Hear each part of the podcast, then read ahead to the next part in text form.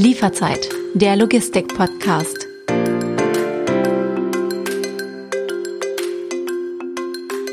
Willkommen bei Lieferzeit, der Logistik-Podcast. Mein Name ist David Siems, ich bin Journalist aus Hamburg und in jeder Folge spreche ich mit Expertinnen und Experten über die wichtigsten Themen der Branche. Mein heutiger Gast ist wieder einmal Dennis Kollmann, CSO von Hermes Germany. Und ähm, ja, er ist auch der Mann, der ganz ungewöhnliche Methoden hat, wenn es darum geht, auf den aller, allerletzten Drücker einen Adventskalender zu besorgen. Dennis, herzlich willkommen. David, hey, grüß dich. Freue mich auf den Austausch. Wir wollen in dieser Folge einen kleinen Rückblick wagen auf das Jahr 2021. Wieder ein turbulentes Jahr für die Logistikbranche. Und ähm, bevor wir starten, starten wir aber wie gewohnt wieder mit einem kleinen Spielchen. Buzzword Challenge. Ich werde ein Buzzword vorgeben, was man in der Logistikbranche häufig benutzt. Und äh, du hast 30 Sekunden Zeit, um dieses Buzzword zu erklären. Und dieses Buzzword lautet resiliente Lieferketten. Die Zeit läuft ab jetzt. Das ist zumindest das, was wir in der Paketbranche, glaube ich, ganz gut in den letzten Monaten unter Beweis gestellt haben, dass egal was von außen passiert, unsere Lieferketten so robust sind, dass welcher exogene Effekt auch immer auf uns eintrifft, äh, wir trotzdem sehr zuverlässig und pünktlich liefern. Und wir sehen ja gerade an anderen Stellen der Supply Chain der weltweiten Lieferkette, dass es durchaus ähm, im Sourcing im Bereich des Schiffsverkehrs oder des Luftverkehrs auch deutlich anders aussehen kann. 29 Sekunden, Chapeau, das war fast auf die Sekunde. Wer sich für resiliente Lieferketten noch weiter interessiert, den empfehlen wir natürlich eine ältere Folge von Lieferzeit, der Logistik-Podcast zum Thema Lieferengpässe zum Thema Lieferkrise, wo ich mich mit Professor Christoph Tripp unterhalten habe und der uns das sehr schön erklärt, was auch resiliente Lieferketten sind. Dennis, wenn wir auf das Jahr zurückschauen, war das ein gutes Jahr für die Paketlogistikbranche? Also es war zunächst mal ehrlich gesagt ein anstrengendes Jahr. Und äh, aus meiner Sicht war es aber in Summe ein echt gutes Jahr für die Branche. Und das im Wesentlichen aus zwei Gründen. Äh, Ad 1, E-Commerce ist gewachsen und damit auch das Paketvolumen, was im Markt in Summe zur Verfügung steht für alle Carrier. Und B, ähm, wir als die gesamte Paketbranche haben auch über den kompletten Verlauf der Pandemie hinweg immer zuverlässig funktioniert und gezeigt, dass wir einen echt relevanten Beitrag zur Grundversorgung der Bevölkerung leisten. Und wenn man sich nochmal überlegt, unter welchen Rahmenbedingungen und sich zum Teil auch spontan ändern Regelungen das gelungen ist, dann ist das schon ein echtes Ausrufezeichen der Leistungsfähigkeit. Und wie gesagt, ich schaue da nicht isoliert auf Hermes, sondern ich fasse da bewusst auch unsere Wettbewerber mit rein. Aber vielleicht haben wir als Hermes das ja zumindest ein bisschen besser gemacht als alle anderen. Die Umstände haben sich ja deutlich verändert. Ich will nicht sagen deutlich verschlechtert, aber sie haben sich deutlich verändert. Ne? Also die fortwährende Corona-Pandemie, boomender E-Commerce, den hast du angesprochen, schwer vorhersehbares Bestellverhalten. Wir haben in einer der vorigen Folgen auch schon mal über das Thema Forecast gesprochen. Naja, oder auch viele andere Phänomene, mit denen ihr Logistikern auch zu kämpfen hattet. Ähm, was waren die größten Herausforderungen und wie seid ihr denen begegnet?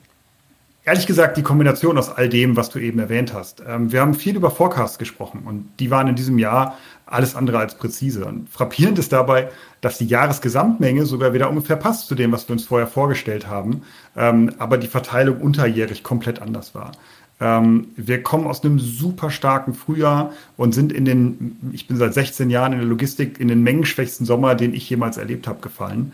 Und auch das Weihnachtsgeschäft hat erst so richtig mit dem Black Friday angezogen. Bis Ende November standen wir da quasi mit vollen Kapazitäten in den Startlöchern und haben auf den Ansturm der Pakete gewartet. Und es kam erstmal nichts. Ja, jetzt ist aber zum Glück da und äh, jetzt haben wir auch wieder gut zu tun. Das heißt, wir haben echt wie so eine Cosinuskurve, ähm, sind wir da durch die Mengen gerauscht dieses Jahr. Und äh, Logistiker wünschen sich ja immer möglichst äh, kontinuierliche Mengenverläufe. Das ist wirklich überhaupt nicht da dieses Jahr. Und wenn du dann jetzt zum Beispiel auf die, auf die 3G-Regelungen schaust, ähm, die ich übrigens für absolut richtig und sinnvoll halte, verstehe mich da nicht falsch, aber die stellen für uns schon eine echte Herausforderung dar. Ja? Wir, wir testen jeden nicht geimpften Lkw-Fahrer, der bei uns auf das Gelände fährt. Das sind mehrere 1000 täglich. Und ich spreche jetzt gar nicht über die Kosten für die Tests und für die Leute, die das machen und so weiter. Aber wenn du dir überlegst, dass das jeweils eine Verzögerung von 15 bis 20 Minuten bedeutet, dann kannst du dir ungefähr vorstellen, was das für eine auf maximale Effizienz getrimmte Hochleistungsmaschine bedeutet. Ja, das ist schon echt ein substanzieller Effekt.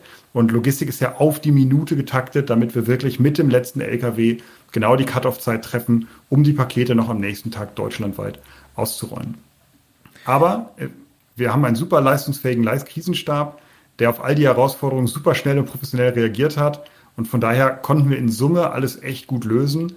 Und ähm, ja, in Summe, glaube ich, Schlüssel zu allem in unsicheren Zeiten ist ganz viel Kommunikation mit Kunden, mit Partnern, mit Kollegen. Äh, nur dann kann die Abstimmung eben und Reaktion reibungslos funktionieren.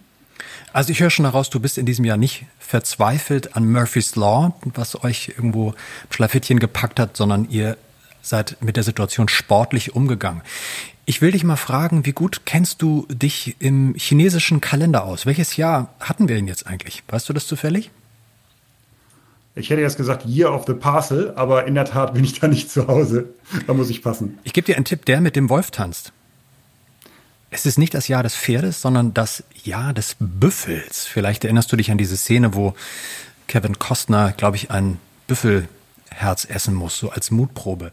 Warum erzähle ich das? Weil ich war nämlich bei meinem Freund Mr. Miyagi ähm, und habe ein paar, ah, man hört es schon hier ordentlich knirschen und knistern, ich habe ein paar Glückskekse mitgebracht.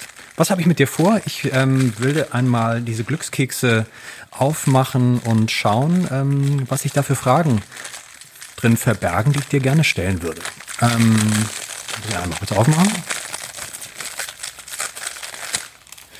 Also, wir schauen mal, was sich unter der ersten Schale der leckeren des Gebäcks hier verbirgt. Welche virtuelle oder persönliche Begegnung hat dich 2021 nachhaltig beeindruckt? Puh, gute Frage. Zum einen waren es ja leider viel weniger persönliche Begegnungen, als wir geplant hatten. Und alle waren spannend. Auch virtuell hätte ich vorher nicht gedacht, kann man sicherlich spannende Begegnungen gestalten. Aber ähm, ich gehe mal chronologisch zurück. Also was mich in letzter Zeit wirklich beeindruckt hat, ähm, war eine Veranstaltung, äh, die ich hatte mit den CEOs unserer Wettbewerber gemeinsam, der CEO von DPD dabei, ähm, von GLS, äh, Kollegen von Govan dabei, wo wir uns ähm, mit Politikern, ähm, Mitgliedern des Bundestages der Ampelkoalition getroffen haben und äh, quasi alle relevanten Themenfelder einmal diskutiert haben, was ist wichtig für die CAP-Industrie, welchen Beitrag können wir leisten im Bereich der Nachhaltigkeit und so weiter das äh, ja auf der Dachterrasse des Außenministeriums. Das war wirklich eine, eine super spannende Gelegenheit, sich einfach mal mit anderen Facetten äh, zu beschäftigen. War das nur ein reiner informativer Austausch oder hast du auch das Gefühl bekommen, ja, die hören auch unsere Probleme, die verstehen unser Anliegen, die werden uns auch in den nächsten Jahren, in der nächsten Legislaturperiode auch notwendig oder mit ihren Mitteln auch unterstützen?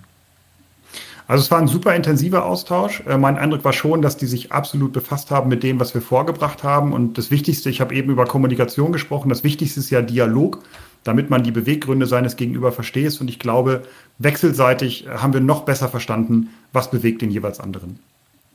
Ich schnapp mir mal einen zweiten Glückskeks. Ähm, mach den hier mal auf.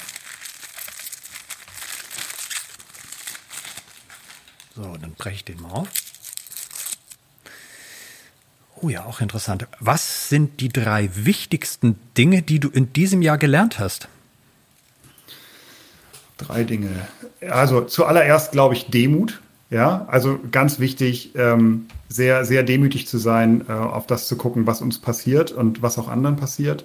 Ähm, ich würde sagen, damit im Kontext stehen, ähm, es kommt immer anders, als man denkt, also sei vorbereitet. Ja, hab immer einen Plan B, äh, äh, kein Forecast, keine Prognose wird eintreten, genauso wie wir sie geplant haben. Sei darauf vorbereitet, dass du da bestimmte Themen zu mitigieren hast und einen Pivot gegebenenfalls machen musst.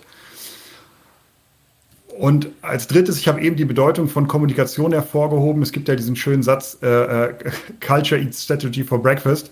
Ähm, aber ohne Kommunikation äh, kann auch keine Kultur entstehen. Und gerade in diesen VUCA-Zeiten ist Kommunikation wirklich das, was alles schlägt.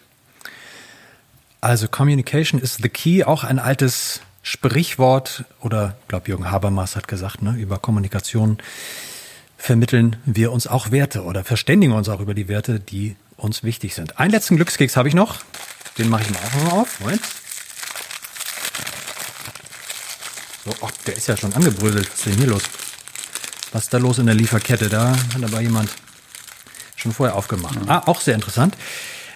Wenn du einen Tag aus 2021 noch einmal erleben könntest, welcher wäre das und warum? Ich glaube, wenn ich äh, im Jahreswechsel zurückgucke, ja, da setze ich jetzt mal alles auf den 24.12. Peak erfolgreich abgeschlossen. Ich sitze mit meiner Familie entspannt, ja, um den Weihnachtsbaum. Wir verbringen einen entspannten Abend. Äh, ich glaube, das wird mein Jahreshighlight dieses Jahr gewesen sein.